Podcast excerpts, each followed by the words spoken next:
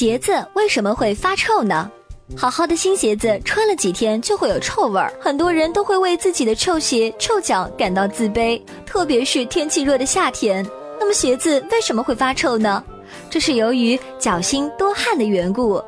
脚心每平方厘米有六百二十个左右汗腺，而身体其他部位同样面积仅有一百四十三到三百三十九个，也就是说，手心、脚心比其他部位的汗腺要多出很多倍。当人们活动增多、天气闷热、精神紧张、吃辛辣热烫食物的时候，汗腺就会大量分泌出来。汗液里除含水分、盐分外，还含有乳酸及尿素。在多汗条件下，脚上的细菌大量繁殖，并分解角质蛋白，加上汗液中的尿素、乳酸，这样就会发出一种臭味。